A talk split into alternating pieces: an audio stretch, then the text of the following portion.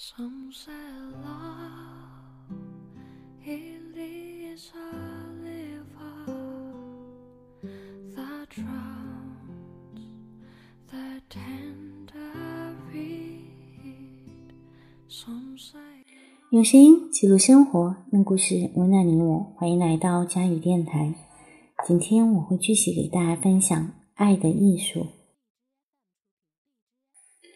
通过重力达到的人和人之间的结合，这种所有方式都有三个特点：首先是这些方式都是强烈的，甚至会很激烈；其次，他们需要整个人，包括身心，都投入进去；第三，就是需要不断的重复，因为重力的效果只能持续很短的时间。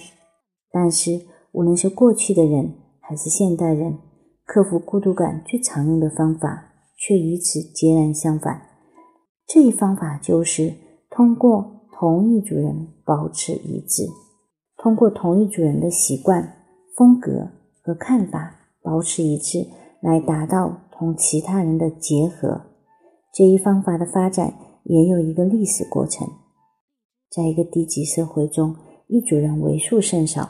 往往是由血缘关系相近的一组人组成的。随着文化的发展，一组人的人数也随之增长，它变成了一个政治体、国家或一个教派。就是最穷的罗马人也能自豪地说：“我是罗马的公民。”罗马和罗马帝国就是他的家、他的祖国和世界。在今日的西方社会，同一组人结合。仍然是克服孤独感最常用的方法。在这种结合中，参加者为了使自己属于这一组人而失去了大部分个性。如果我与他人完全一样，我的感情、思想和他人一致，我的衣着、习惯和看法都以这一组人的楷模看齐，我就可以得救，就不会再经历。可怕的孤独。专政的国家形式需要用威胁和恐怖的手段去制造同一状态，而民主政权里还存在抵制这种同一性的可能性。在这样的社会里，也确实能看到这种例子。但在专制制度里，只有少数非凡勇敢的英雄和信道者才会抵制顺从。虽然民主制度和专制国家的形式有区别，然而民主制度把人变成一个模式的程度也委实让人担心。造成这种现象的原因是，人们总想透过某种方式实现同他人的结合。如果没有更好的方式，那就只能采取同一群人同一的方式。我们只有理解了人是多么害怕与别人隔绝，才能懂得担心与众不同和同一组人疏远会产生何等的威力。有时候，这种担心是可以原谅的，因为人们考虑到与众不同会带来实际危险。但事实上，人们多半是自发的。而不是被迫的这样做，至少在西方民主国家中是这样。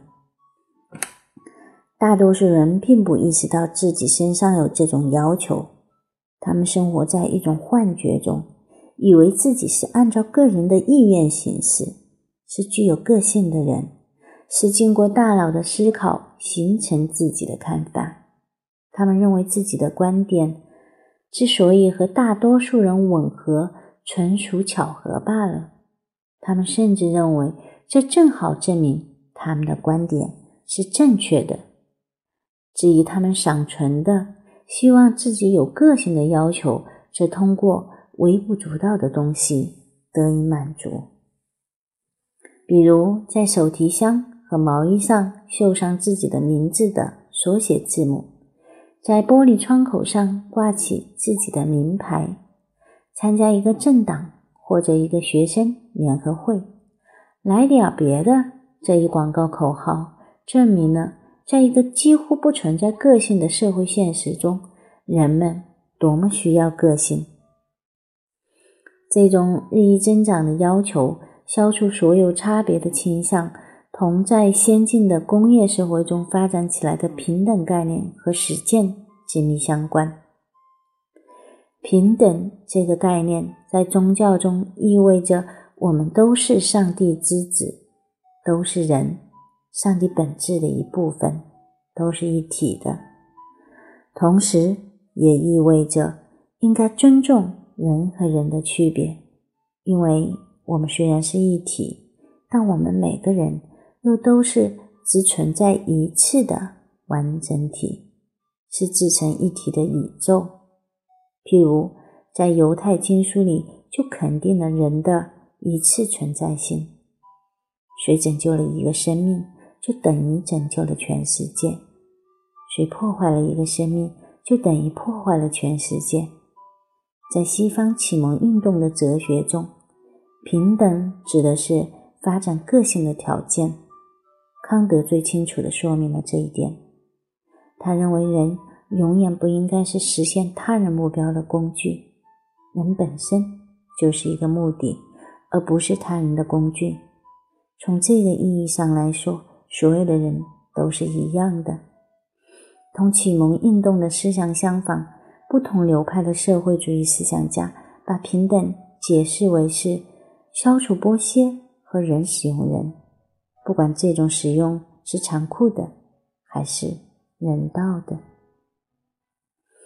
好啦，我们今天的分享就到这里了。接下来送大家一首歌《残酷月光》。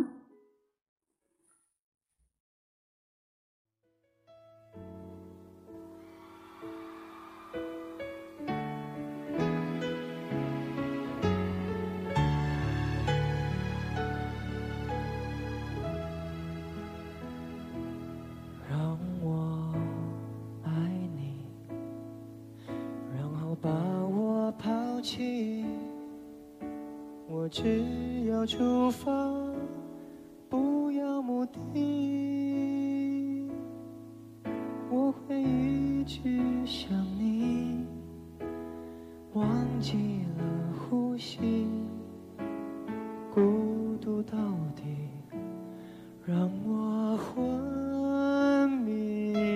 如果和你，就能不忘记你。所有的面目，我都不抗拒。如果不够悲伤，就无法飞翔。可没有梦想，何必远方？我一直都在流浪，海洋。我以为。的遗忘，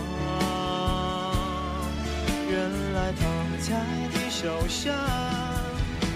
我努力微笑坚强，寂寞筑成一道围墙，也抵不过夜里最温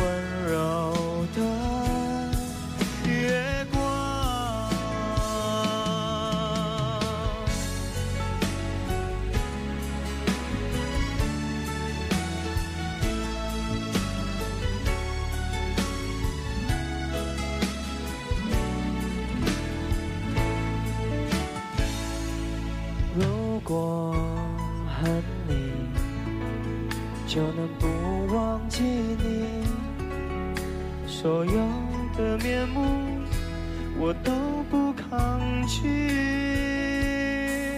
如果不够悲伤，就无法飞翔。可没有梦想，何必远方？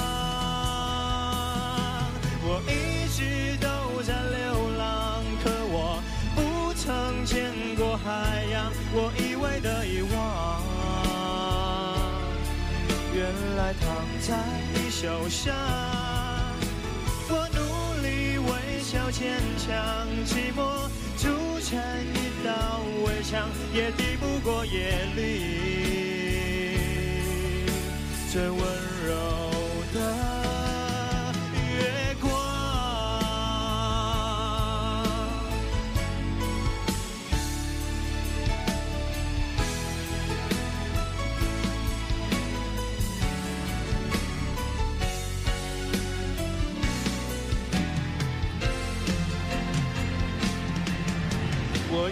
直都在流浪，可我不曾见过海洋，我以为的遗忘，原来躺在你手上。我努力微笑坚强，寂寞筑成一道围墙，也抵不过夜里最温柔。